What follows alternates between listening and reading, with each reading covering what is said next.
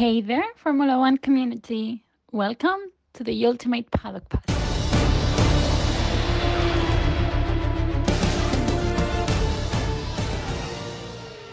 Lo que vimos en Barcelona fue probablemente el mejor fin de semana de nuestras vidas. El ambiente, la gente, los coches, el olor a goma quemada, la lluvia. Ni siquiera los madrugones y los pick-up time a las cuatro y media de la mañana empañaron lo que probablemente fueron tres días para nunca olvidar. Fue encontrar un hogar lejos de casa, donde nadie juzgaba a nadie, a no ser que fueras francés. Eso sí que no. Y todo el mundo quería pasar un buen rato. Las pancartas triunfaron hasta el punto que salieron en la televisión más de una vez y todo aquel que las veía y tenía que verlas, las vio y la gente se reía con los mensajes. La adrenalina y la ilusión que corría por las venas de todo el mundo hicieron que la grada Carlos Sainz y la grada Max Verstappen se unieran en rondas y rondas de olas que giraban alrededor de toda la zona del estadio. Incluso después de que los españoles empezáramos a recordarles quién ganó el Mundial de 2010. Cuando empezaron a, correr, a corear el nombre de Iniesta, Pensé de verdad que se había acabado el buen rollo, pero no. Fueron piques sanos que solo hicieron que nos lo pasáramos aún mejor. Pero antes de todo esto, en Yakarta se corría la Fórmula E y la primera carrera fue muy tranquila, donde ganó Pascal Wehrlein con Jake Dennis y Maximilian Gunther en el podio junto a él, mientras que la segunda fue mucho más caótica, donde cuatro pilotos no acabaron y es que dos de ellos ni siquiera empezaron la carrera. Maximilian Gunther fue el vencedor, quien había sido el poleman en ambas rondas, acompañado en el podium por Jake Dennis de nuevo y Mitch Evans. Tras un muy mal fin de semana, Cassidy perdió el liderato del mundial y fue Pascal quien lo recuperó. Pero tiene a Jake Dennis detrás a tan solo un punto. La buena noticia es que Roberto Meri quien sustituía a un retirado Oliver Rowland, acabó las dos carreras en su debut en los coches eléctricos. Pero volvemos al Gran Premio de España, donde la emoción estaba por los aires. La primera ilusión del fin de semana fue la pole de Pepe Martí, y la F3 tenía poleman español. Y después de la victoria en Mónaco, prácticamente ya la carrera principal la tenía ganada con esa pole. Fue Berman, en la Fórmula 2, quien consiguió la pole, aunque esta estuvo muchísimo más reñida, reñida, con unos campos que no tuvieron la misma suerte que sus hermanos pequeños. Carlos Sainz acabó clasificando segundo el sábado y Fernando Alonso noveno tras dañar el fondo plano en la Q1, pero saldría octavo tras la penalización de seis puestos de Gasly tras impedir tanto a Sainz como a Verstappen cuando venían en vuelta rápida.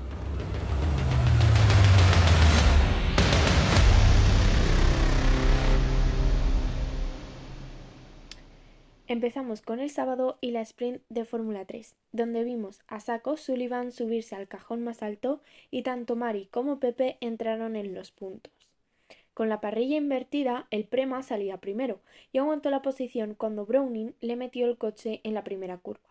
Todo parecía ir bien, pero el primer safety salía ya en la primera vuelta, cuando Cohen y Villagómez se tocaron en la curva 9 y se acabó la carrera del israelí. En la vuelta 5 vimos la bandera verde y Sullivan intentaba irse de Brownie. Por detrás, el otro Hitset Mini ya había adelantado a cinco pilotos, subiendo hasta el puesto decimotercero, detrás de Barnard para adelantar en la vuelta siguiente a Mansell. Delante, Browning continuó intentando adelantar a O'Sullivan a medida que avanzaban los giros. Incluso se lanzó con un movimiento en la primera curva en la décima vuelta, pero fue incapaz de superar al piloto de Prema. Detrás de ellos, Saucy le decía adiós al cuarto puesto a favor de Aaron, tras irse largo, y no solo lo adelantó el estonio, sino que también Montoya y Bortoleto, por lo que se vio séptimo en un abrir y cerrar de ojos. Pero Montoya y Aaron se tocaron en la curva 2 de la vuelta siguiente, y el colombiano se llevó un pinchazo y se tuvo que ir a boxes. Era otro Prema el que decía adiós a la carrera tras un pinchazo, justo antes de que Mini y Mansell chocaran, el italiano se comiera diez segundos de penalización y el asturiano se tuviera que retirar. Este accidente fue el segundo safety car, que se fue en la vuelta 19. Joe Sullivan abrió una ventaja de 1,6 segundos contra Browning, que le dijo adiós a sus ansias de victoria. Tras ellos, tercero fue Leonardo Fornaroli. Bortoleto fue cuarto, seguido por Aaron, Franco Colapinto y Mariboya, sexto y séptimo respectivamente. Para completar las diez primeras plazas, Pepe Martí heredó el lugar de Mini, lo mismo que Sauzi y Barnard, porque a pesar de que el italiano los adelantó, la penalización lo dejó vigésimo primero, cosa que no ayuda en su lucha por el campeonato. Tras los libres tres, la lluvia hizo acto de presencia, y la Fórmula 2 empezó con ruedas de mojado, dejándonos a los espectadores algo de diversión en una pista donde no pasan muchas cosas normalmente. Si la queremos resumir en dos líneas, diremos que fue una sprint que empezó en mojado, donde ganó Besti, y tuvimos dos safety cars y un toque en las últimas curvas de la última vuelta. Besti salió y se quedó en la segunda posición de Jack Crawford en la curva 1 con toque incluido, que obligó al Rocky a entrar a cambiar ruedas por pinchazo, para ponerse primero en la segunda vuelta hasta el punto de irse a 5,3 segundos del primero hasta que salió el safety car, que muchos aprovecharon para poner neumáticos slicks. El safety se fue a dos vueltas del final y por mucho que Teo adelantara a Martins para ir a por Besti, fue el danés quien ganó.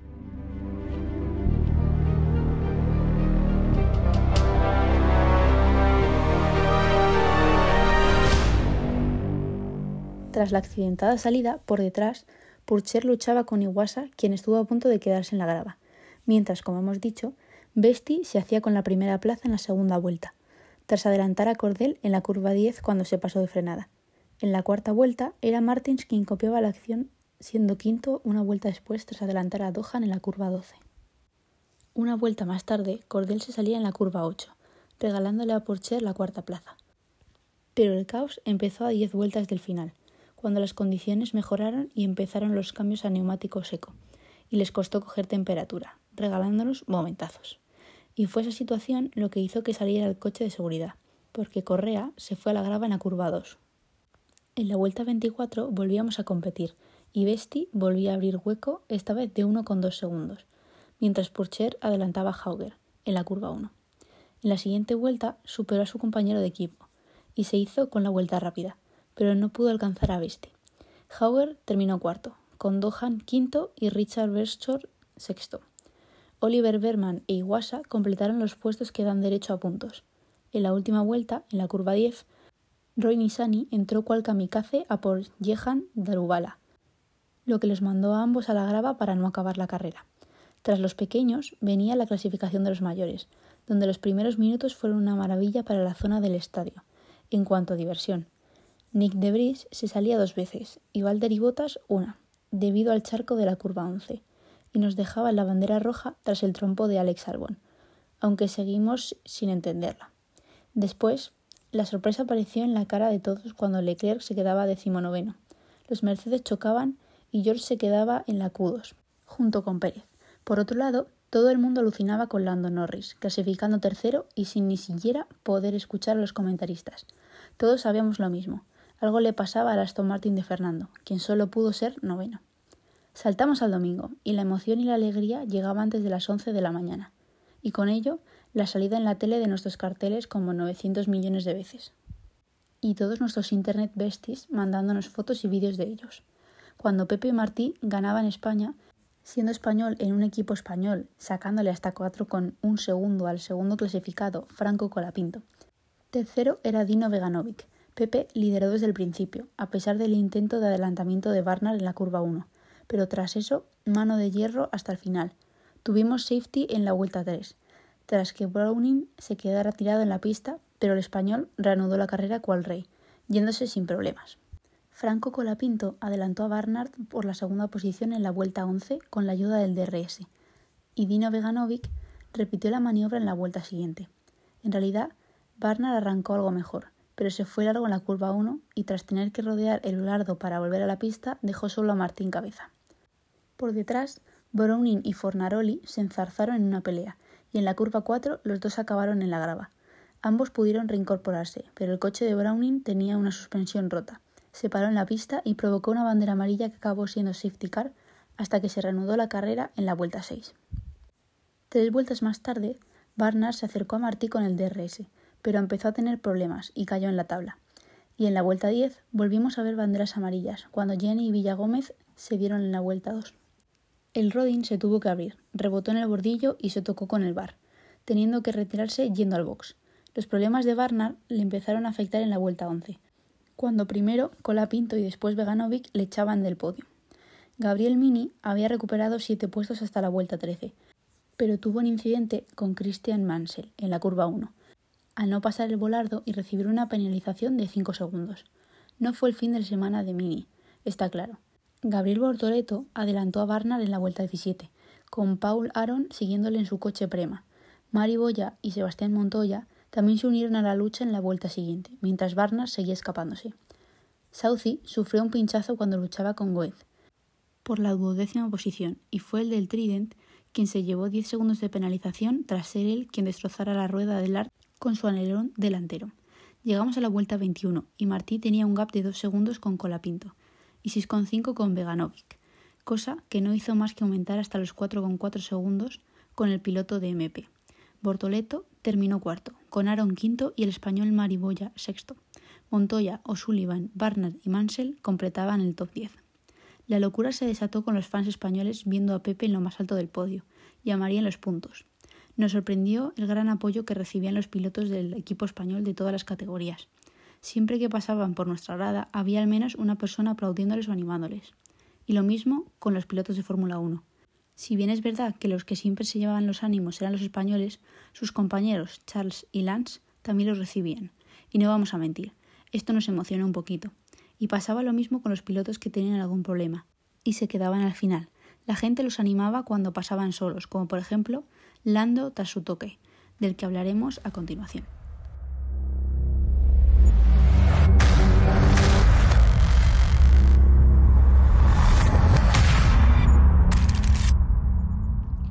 Pasamos a la Fórmula 2 y como hizo Pepe en Fórmula 3, Oliverman salió desde la pole y no soltó la posición más que cuando entró a boxes, llevándose otra victoria el domingo. A pesar de luchar contra Fittipaldi en la salida, en seis vueltas Berman ya lo tenía a 1,6 segundos, mientras el brasileño se las veía con Purcher por ser segundo. Oli fue uno de los que más aguantó neumáticos con una gran gestión, y no fue hasta la vuelta 13 que entró a cambiar los compuestos y tuvo que escalar desde la duodécima posición. Poco a poco recortó distancias con los de delante y en la vuelta 25 volvió a ser primero tras la parada en boxes de Víctor Martins. En esos momentos, Berman lideraba con un gap de 4,4 segundos sobre Enzo en la vuelta 30 y a 10 de Iwasa, quien se vio adelantado por Martins a dos vueltas del final. Volviendo al principio, Iwasa salió bien, mientras los dos primeros se peleaban por la primera posición, y Enzo se iba largo en la curva 1 lo que significaba que tenía que rodear el volardo, por lo que Purcher se le acercó luchando por la segunda posición, e Iwasa se acercaba, aunque no demasiado, acabando cuarto, y Duhan mientras caía al quinto puesto. Las paradas empezaron muy pronto, con Bonshun en la vuelta 6 que puso neumático nuevo. Purcher e Iwasa entraban en las 7, saliendo séptimo y octavo. Berman estaba a 1,2 segundos por delante en la vuelta 10, antes de que Fittipaldi, Duhan y Hauger pararan. Fittipaldi adelantó a los que se habían parado, y a pesar de los intentos del francés, fue incapaz de adelantar a Iwasa. Berman, por su parte, paró en la vuelta 13 y mantuvo fácilmente su liderato por delante de Fittipaldi, Purser e Iwasa. A pesar de que Fittipaldi se acercó y Berman tenía que calentar neumáticos, el tráfico jugó a favor del británico, mientras que, una vez se fueron los que aún habían parado de entremedio, Iwasa y Duhan adelantaron a Purcher, que tenía problemas con los duros. La ventaja de Berman se amplió hasta los 2,7 segundos en la vuelta 21, mientras seguía ayudándole el tráfico. Martins entró en boxes en la vuelta 25 y salió quinto, mientras que Besti salió noveno antes de colocarse sexto en la vuelta 27 para adelantar a Purcher en la recta de meta con la ayuda del DRS. El francés rebasó a Duhan en el giro siguiente, antes de que Besti hiciera lo propio por el exterior de la curva 10, y ambos se acercaran a los tres primeros. Iwasa y Martins lucharon por el último cajón del podio durante varias vueltas antes de que se lo llevara Víctor en la vuelta 35, aprovechándose del DRS. y Guasa se conformó con la cuarta plaza, mientras que Besti fue quinto tras salir octavo. Duhan y Pulser fueron sexto y séptimo, con Hauger, Arthur Leclerc y Richard Bersor completando el top 10. Y un par de horitas más tarde se apagaba el semáforo en la pista y la grada Carlos Sainz gritaba como loca cuando en las primeras curvas parecía que el español podía hacerse con la primera posición, y se volvían aún más locas cuando Lance le arrebataba el tercer puesto a Hamilton. Un mini resumen, pues Verstappen dominó la carrera del Gran Premio de España 2023 de Fórmula 1 tras aguantar la primera curva a Carlos Sainz. Hamilton y Russell completaron las plazas del podio, por delante del otro Red Bull de Sergio Pérez, que remontó desde la undécima posición hasta terminar cuarto, mientras que Fernando fue séptimo y Sainz quinto. Pero ahora vamos a la recap de todo lo que pasó en el Gran Premio de España, aunque no fuera mucho. Verstappen y Checo salieron con medios, mientras el resto de la parrilla salía con blandos. El holandés tuvo que defender la pole en la curva 1 tras los ataques de Sainz, y por detrás de ellos Norris y Hamilton empezaron bien, puesto que se tocaron y Norris rompió morro, lo que benefició a Stroll, que adelantó hasta ser tercero. Hamilton tenía que verse cuarto por delante de Ocon, mientras que Lando caía hasta el último lugar tras tener que entrar a cambiar el alerón delantero. Russell adelantó a Alonso por la sexta posición, y en la vuelta 8 todo parecía volver a la normalidad cuando Hamilton adelantaba de nuevo a Stroll, mientras que Russell adelantaba en la vuelta 11 a Ocon para ser quinto. Por detrás, Pérez remontaba hasta llegar a la octava posición para la vuelta número 10, y Sainz decidió entrar en boxes en la vuelta 16, cuando Hamilton se acercaba. Ambos Mercedes se quedaron en pista con los blandos, y no fue hasta la vuelta 25 que entró Hamilton, volviendo a la pista justo por detrás de Sainz con gomas más nuevas para que, una vuelta más tarde, parar Russell y salir justo delante de Ocon. En la 27 entraba Verstappen a poner duros, y Pérez lo hacía una más tarde saliendo noveno, mientras que Hamilton adelantaba a Sainz, estando a 12 segundos de Max. Y paralelamente, Russell adelantaba a Ocon, y poco después repetía la maniobra sobre Sainz, siendo los dos Mercedes en el podium con Pérez subiendo hasta la quinta posición. El español de Ferrari hizo su segunda parada en boxes justo antes de completar los dos tercios de la carrera, pasando a un juego de duros. Russell y Hamilton volvían a entrar en boxes en las, vueltas 46 y 51, y Pérez paraba por blandos, saliendo solo a tres segundos de Carlos. Todos esos movimientos le dieron ventaja a Verstappen para parar a blandos, a pesar de su bandera blanca y negra por exceder los límites de la pista tres veces. Las gradas empezaban a hundirse y había gente que se iba al ver lo mal que iban los españoles, y nadie entendía por qué Aston había montado dos juegos de blandos en el coche con el mal rendimiento que tenían. Pero, una vez que pasaron a los duros y la magia empezó, la cosa se animó en los stands. Sobre todo cuando Alonso adelantó a Ocon a 14 vueltas del final, y el francés se llevó abucheos y gritos de todo el público con la maniobra tan peligrosa que hizo para defenderse. La cosa se animó poco después con el resto de adelantamientos de Fernando, y se asumió que Magic no llegaría al podium, pero Aston conseguía buenos puntos. Después del adelantamiento de Fernando a Esteban, Pérez adelantaba a Sainz para ser cuarto, pero no conseguía llegar hasta los Mercedes. Al final, Carlos terminó quinto, por delante de los Aston Martin de Stroll y Alonso. Ocon fue octavo tras superar a Yuki Sonoda, que recibió una penalización de cinco segundos, y seguido de Wang Yuzu. Debido a la sanción del japonés, Alfa Tauri se quedó sin puntos y Pierre Gasly heredó el décimo puesto. Charles Leclerc salió desde el pit lane con neumáticos duros, después de que se cambiara la parte trasera de su coche tras su terrible actuación en clasificación, por detrás de Logan Sargent. El monegasco aplicó una agresiva estrategia de neumáticos, cambiando a blandos en la vuelta 17 y de nuevo a duros en la 43. Pero solo le sirvió para terminar un décimo, tras la sanción de Yuki.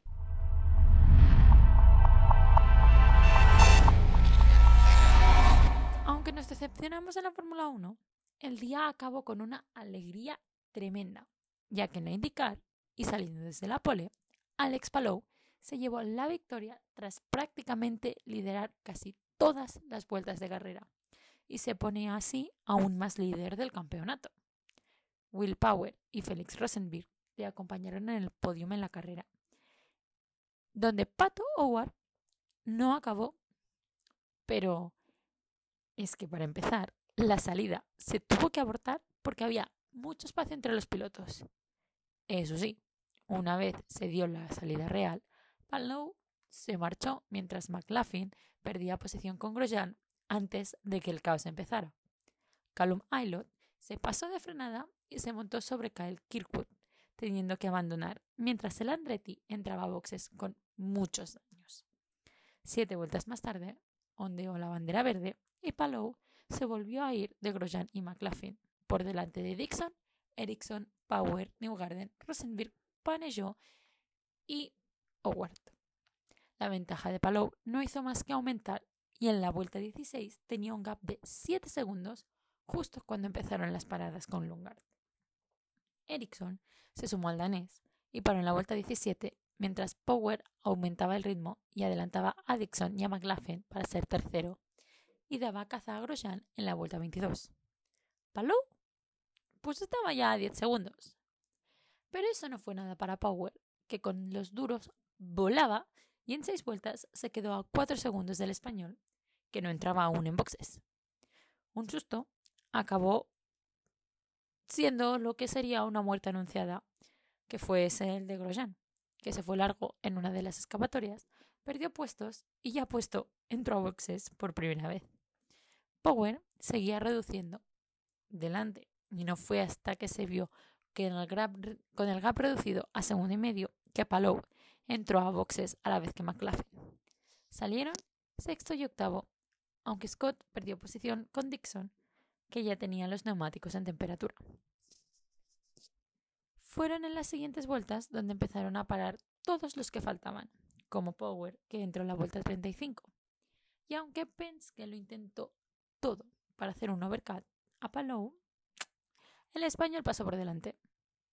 Y una vuelta más tarde entraban los McLaren Arrow y empezaban los problemas para Howard.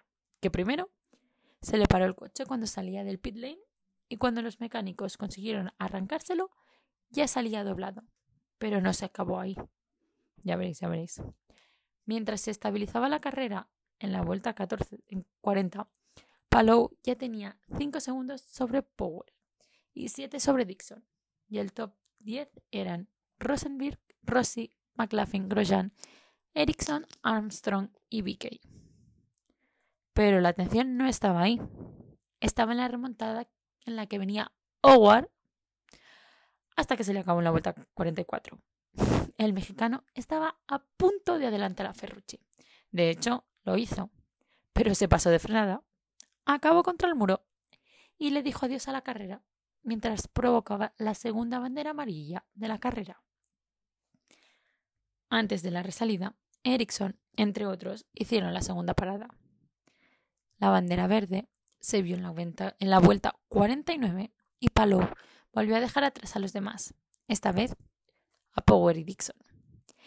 Pero no pudo irse mucho, ya que Stingray Rob se quedó en una de las escapatorias del trazado tras un accidente, a la vez que Graham Rahal se iba al muro y Pedersen chocó contra él, provocando una nueva bandera amarilla. Rahal abandonó, pero Benjamin salió con ayuda de los comisarios y se fue a boxes para arreglar los problemas y continuar en la carrera. La reanudación vino en la vuelta 56 y vino la pequeña sorpresa. Palou salía mal y Power le adelantó y le sacó un colchón de tres segundos. Además, detrás de él le acechaban Dixon, Rosenberg, Rossi, McLaughlin, Grosjean, BK y Armstrong. Pero cuatro vueltas más tarde, Palou se recuperaba y tras dejar atrás a Dixon, mientras bajaba el gap con Power a dos segundos, y siguió adelante pegándose al Penske en la vuelta, en la vuelta 64 y una vuelta más tarde amenazaba a Power en una jugada que le salió excelente, porque el 12 cometía un error y Palou volvía al liderato hasta el punto de sacarle 3 segundos en una vuelta. Ambos pararon en la siguiente vuelta y Palou salió por delante, siendo cuarto, pero líder virtual. En esos momentos también pararon Dixon o los McLaren que quedaban, entre otros. Delante quedaron Newgarden, Kirkwood y Ericsson, que aún tenían que entrar. Los dos primeros no tardaron en hacerlo y quedó Marcus, pero Palou venía como un tiro y en la vuelta 70 estaba a 3 segundos y le sacaba 5 a Power. Las siguientes vueltas fueron calma tensa. Palou perseguía a Ericsson, quien paró a 25 vueltas del final, y el español se quedó primero sin más pit stops. Power estaba a 5 segundos y Dixon apretaba el Penske, pero aún quedaba el último golpe dramático. ¿Os acordáis de la crónica de la muerte anunciada de Romain Grosjean? Pues es que el francés lo tenía todo de cara para acabar cuarto, pero se fue largo y acabó contra el muro. Abandonó, sacando una bandera amarilla y su reacción dejó claro lo que sentía sobre el accidente. Todo el mundo se reagrupó a 14 vueltas del final y Palou volvió a ser una resalida estelar. Hasta que unos metros después saliera otra bandera amarilla, tras que Malucas se estrellara contra el mundo. Pero esperar, esperar, porque cuatro vueltas más tarde volvía la bandera verde y esta vez a Palau le costó, a Palau le costó mantener la posición, aunque lo consiguió gracias al toque entre Power y Dixon que le ayudó a abrir hueco hasta la última bandera amarilla. Sí, otra, otra. Y es que Ferrucci y Rob se tocaron los que ya habían tenido accidentes por ellos mismos. Y se quedaron en la pista. Es que encima se quedaron en medio de la pista. Siendo esto, pues un problema. En esos momentos, Rossi era segundo por delante de Power. Rosenberg, Dixon, Kirkwood, Newgarden, Armstrong, Ericsson y McLaughlin. Y entre tanto lío, Quedaban cinco vueltas cuando se reanudó la carrera con una magnífica resalida otra vez de Palou, que mantuvo la primera plaza. Pero Rossi fue superado por Power y su compañero de equipo Rosenberg. Y encima también de Dixon. Palou, por su parte, siguió con su trabajo, le sacó un segundo a Power y se encaminó a la victoria, que obviamente acabó consiguiendo. Will Power y Felix Rosenberg completaron el podio. En la clasificación general, Palou sale de Detroit más líder que nunca, con 273 puntos. Recordad que los puntos que ganan en la Indy 500 se doblan, o sea, consiguen el doble de puntos que conseguirían en una carrera normal. De ahí que sean 200 y pico, casi 300 puntos los que tiene Palou. Esto le supone tener 51 más que Marcus Ericsson, 70 más que Joseph Newgarden, 79 más que Scott Dixon y 82 más que Pato Howard. Pero puede pasar de todo, ¿eh? Hasta septiembre nos quedan carreras. Tuvimos un fin de semana lleno de emoción y no nos quedamos aquí, porque las motos vuelven y vuelven en Mugello, un sitio prácticamente sagrado para el motociclismo. Además, esta semana también os vamos a contar qué pasó en la Indy 500, aunque ya os avanzamos el ganador. Con esto y un bizcocho, nos oímos en el próximo episodio. Adiós.